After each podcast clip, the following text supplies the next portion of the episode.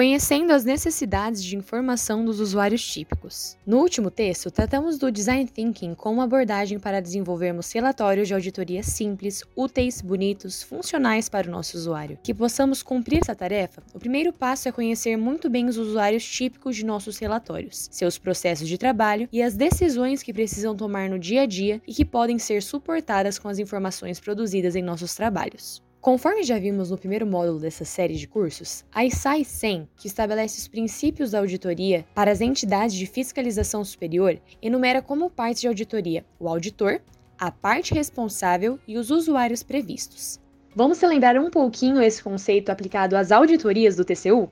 Os principais atores relacionados com a parte auditor são a própria equipe da auditoria, o coordenador e o supervisor da auditoria, as instâncias decisórias internas da unidade em que o trabalho está sendo realizado. Abre parênteses, assessores, diretor e secretário. Fecha parênteses. Os assessores do gabinete do ministro relator o próprio ministro relator e o colegiado, que irá realizar a apreciação final do relatório. No grupo de atores da parte responsável em uma auditoria se encontram os agentes que produzem informação sobre o objeto, os que fazem a gestão de seus próprios processos de trabalho, os que atendem às recomendações ou aqueles que possuem qualquer outra obrigação relacionada ao objeto há ainda uma gama enorme de atores e interesses no grupo usuários previstos, já que engloba pessoas, organizações públicas, privadas e do terceiro setor, ou ainda outros grupos e indivíduos, como a imprensa e setores da sociedade civil, que podem utilizar os produtos da auditoria em seus processos de tomada de decisão. Dependendo do objeto, o trabalho pode ter grande apelo junto aos mais variados grupos de interesse. Alguns dos usuários previstos mais importantes de nosso trabalho são os titulares do controle externo, o Congresso Nacional, suas casas e suas comissões temáticas o auditor, os responsáveis e os usuários previstos. Relembrando o conceito de parte de auditoria e sua aplicação nas auditorias do TCU, vamos refletir sobre alguns usuários típicos de uma auditoria do TCU, sua relação com o relatório de auditoria e o que eles esperam encontrar em um de nossos relatórios. Parte auditor. Pensando nas necessidades dos usuários internos. Vamos começar com o grupo auditor, que é composto dos atores internos do TCU. O primeiro ator a ser considerado é a própria equipe que tem como principal objetivo que o relatório reflita adequadamente suas conclusões, que elas tenham suas evidências bem representadas e que suas propostas de encaminhamento convençam os leitores do relatório de auditoria. O coordenador, que também faz parte da equipe do dia a dia da auditoria, tem a função de fazer a ponte necessária para que a equipe construa um relatório que atenda aos parâmetros, níveis de informação e de qualidade, e precisão definidos em conjunto com o supervisor da auditoria. Já o supervisor, que não está diretamente ligado ao dia a dia da equipe, espera ver no relatório as respostas ao problema de auditoria e as questões de auditoria, além das propostas de encaminhamento que corrijam eventuais diferenças entre a situação encontrada do objeto e os critérios a ele aplicáveis, sempre dentro da melhor técnica, com neutralidade. A equipe do gabinete do ministro relator, que tipicamente tem pouco contato com as informações produzidas ao longo da auditoria, espera que o relatório seja bastante claro e com todos os elementos necessários para a elaboração das minutas de voto e acordão. Em geral, há um tempo muito curto para a tomada de decisão por parte do relator e para a inclusão em pauta para a votação do processo em que a auditoria está tramitando. Logo, o gabinete espera encontrar facilmente as principais informações em um relatório que seja simples e direto. Aliar concisão e completude é essencial para uma boa tomada de decisão sobre o mérito do processo. O próprio ministro relator, que na maioria das vezes não é especialista no assunto em que o objeto de auditoria está contextualizado, precisa rapidamente entendê-lo, além de captar as principais questões e teses envolvidas no trabalho em um nível suficiente para a tomada de decisão, seja ela em linha com o que a equipe de auditoria propõe, seja ela em outra direção. Quanto melhor a organização das ideias e do contexto, mais facilmente o ministro relator e seu gabinete podem entender o objeto, os critérios adotados, as conclusões a que a equipe chegou, as evidências que a suportam e as propostas de encaminhamento. As sessões específicas para cada um desses elementos devem ser concisas o suficiente para que não se gaste tempo desnecessário no entendimento, porém, profunda o suficiente para que permita juízo de valor, dando a oportunidade de aprofundamento em determinadas questões e análises em anexos, apêndices e peças do processo. Principalmente em questões mais controversas, os membros do colegiado têm no relatório da unidade técnica uma grande fonte de informações para tomar suas decisões a respeito do mérito do objeto da auditoria que será apreciada. Mais uma vez, a organização das ideias e a concisão são fundamentais para os membros do colegiado, já que o prazo entre a disponibilização da pauta e a sessão de votação é bastante curto. A assessoria do ministro membro do colegiado deve ser capaz de localizar a auditoria e entendê-la nesse espaço de tempo, contextualizando e subsidiando sua decisão.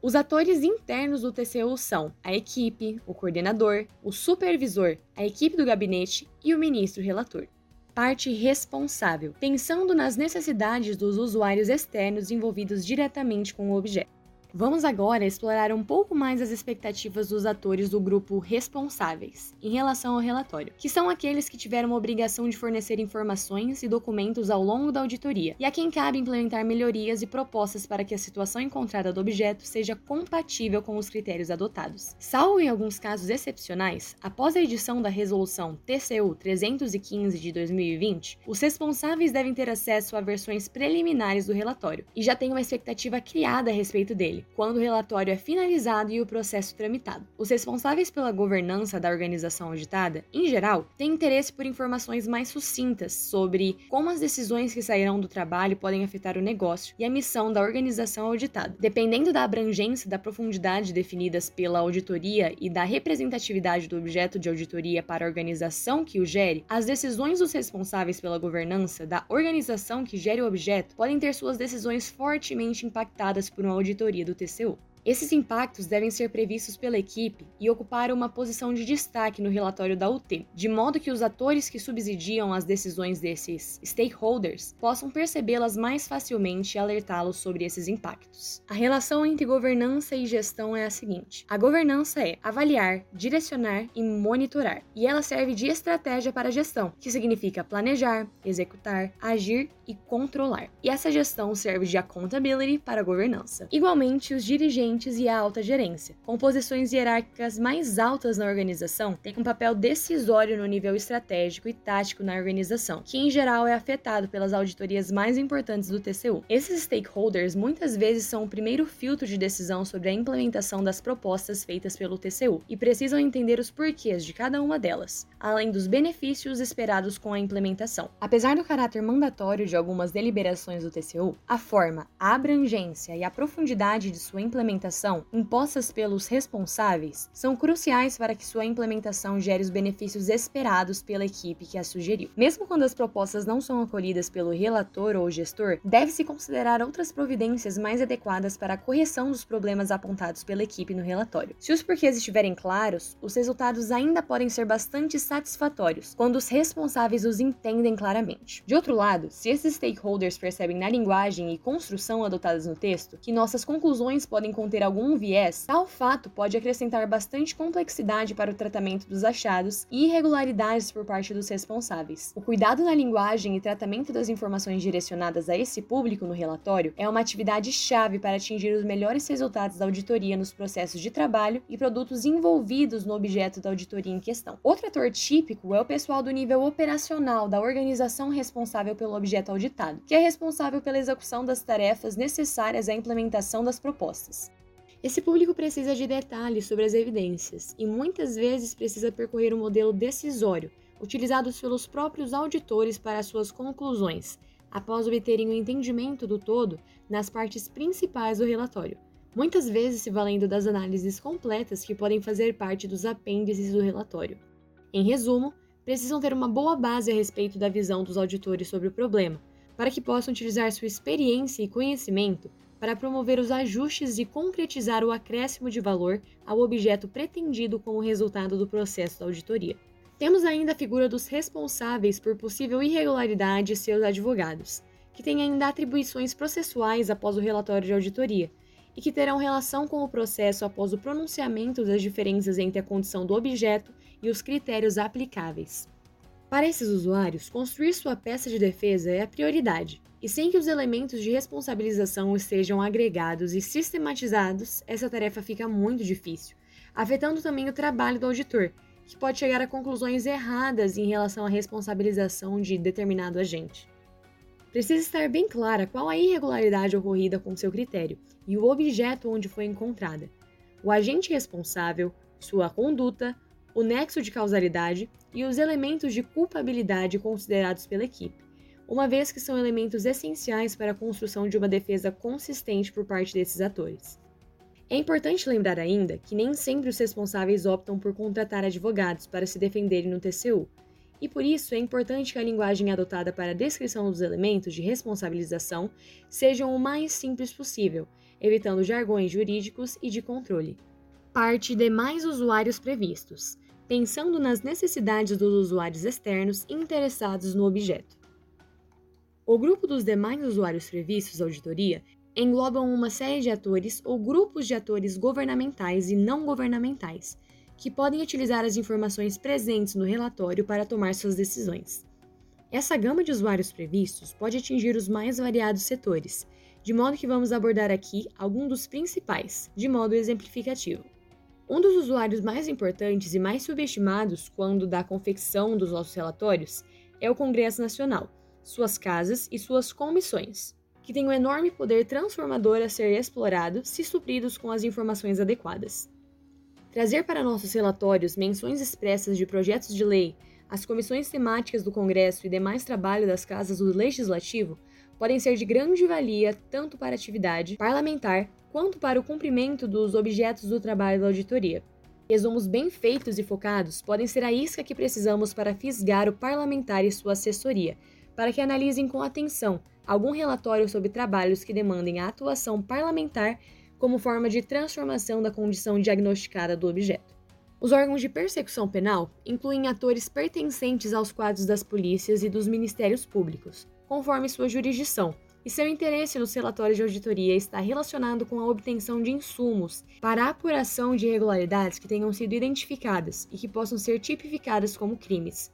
Exemplos desses crimes são ligados à corrupção, como advocacia administrativa, crimes na lei de licitação, violação de sigilo funcional, dentre outros dispositivos que estão na figura. Esses órgãos de persecução penal estão mais interessados nos detalhes de fatos e no compartilhamento de evidências colecionadas durante o trabalho de auditoria, e que possam ser compartilhados e utilizados como elementos de prova em seus processos investigativos. Os agentes dessas organizações precisam perceber a ocorrência desses crimes no corpo do relatório e entender onde procurar mais detalhes para que possam subsidiar seus pedidos de compartilhamento. O consumo dessas informações em processos criminais irá reforçar a atuação do TCU e do governo como um todo, para coibir e prevenir a ocorrência de atos ilícitos contra a administração pública, e por isso os interesses deste público podem adquirir um destaque especial em nossos relatórios. O grupo é responsável pela atuação na recuperação de valores relativos a danos contra a administração pública e na execução de multas administrativas, como os membros da Advocacia Geral da União. São parceiros essenciais para que as decisões do TCU possam ter efetividade. Esse público precisa de informações presentes nas auditorias para que possam fazer o seu trabalho e estão relacionados com o público interno, que são os servidores responsáveis por organizar os processos de cobrança executiva a organização do processo de cobrança executiva terá maior eficiência e efetividade se as informações sobre a caracterização de irregularidades que tenham causado danos administrativos forem descritas com exatidão, datadas e atualizadas corretamente e demais informações detalhadas, incluindo memórias de cálculo, constarem de apêndices que facilitem a vida dos demais agentes. O grupo dos membros da cadeia de controle, que incluem principalmente as controladorias, as auditorias internas, as unidades de gestão de integridade, os comitês de ética, as corregedorias e as ouvidorias, dentre outros atores que desempenham um papel fundamental para o controle. O interesse desses agentes no relatório de auditoria é buscar subsídios para o desempenho de suas funções, de melhorias dos controles internos, gestão de riscos, transparência, participação social, promoção da ética e integridade, dentre outros temas fundamentais para o controle. Quando o relatório tocar qualquer desses assuntos, devido à sua relevância para o controle, receba atenção especial para o atendimento desses potenciais leitores. Os formuladores e avaliadores de políticas públicas são outro grupo de consumidores importantes de nossos relatórios. No caso dos formuladores de políticas públicas, os relatórios do TCU podem influenciar fortemente a inclusão de determinados temas na agência política e dar peso na arena decisória, ou ainda provocar mudanças significativas nos processos de trabalho que suportam uma política pública. Com essas mudanças, que podem ser provocadas por trabalhos do TCU, a avaliação de políticas públicas, função desempenhada geralmente pelo Poder Executivo, passa a ter um interesse particular no relatório como parte de manter o processo decisório das políticas avaliadas orientado por evidências, conformidade legal, qualidade regulatória, desburocratização e participação da sociedade. A imprensa é um outro grande consumidor de nossos relatórios, necessitando de simplicidade e organização lógica para desempenhar seu papel, podendo ser uma aliada importante para fomentar a efetividade de nosso trabalho ou se converter em uma fonte de críticas, conforme a relação estabelecida como resultado de nossas auditorias. Atualmente, muitos de nossos relatórios acabam demandando um verdadeiro trabalho de tradução por parte de nossa Secretaria de Comunicação para jornalistas setoriais, que manifestam dificuldades para entendimento e localização dos aspectos mais importantes em nossos relatórios, além de reclamações sobre uma linguagem demasiadamente jurídica para o público leigo. A situação se torna um pouco mais complexa no atual cenário, onde blogueiros, youtubers, influenciadores e demais operadores de mídias digitais têm grande apelo e ocupam um papel relevante junto à opinião pública, governo e iniciativa privada. Trabalhos escritos em linguagem simples, concisos e organizados por ordem de importância das conclusões tendem a facilitar o seu consumo por parte desses atores, que podem ser importantes agentes de fomento da disseminação das informações produzidas nos trabalhos do TCU e influenciar diversos processos de tomada de decisão. O cidadão e a sociedade organizada raramente utilizam os relatórios do TCU como fonte primária de informações e acabam tendo os primeiros contatos com nossos trabalhos pela imprensa oficial, não oficial e pelas mídias digitais, motivo pelo qual devemos caprichar em projetar um relatório que proporcione uma boa experiência de leitura aos agentes da imprensa. Relatórios com linguagem simples e disponíveis na internet podem ser uma fonte de informação importante para diversos grupos de interesse e de representação do cidadão que podem utilizar nossos relatórios para exigir direitos, exercer pressão transformadora ou para conhecerem a performance governamental em sua área de atuação. A comunidade científica e acadêmica usa nossos trabalhos como fonte de informação e de referenciação para seus trabalhos, e juntamente com outros usuários, pode também contribuir com novas tecnologias, formas de trabalho e inovações para o setor público, que tenham potencial transformador para a condição diagnosticada do objeto de auditoria,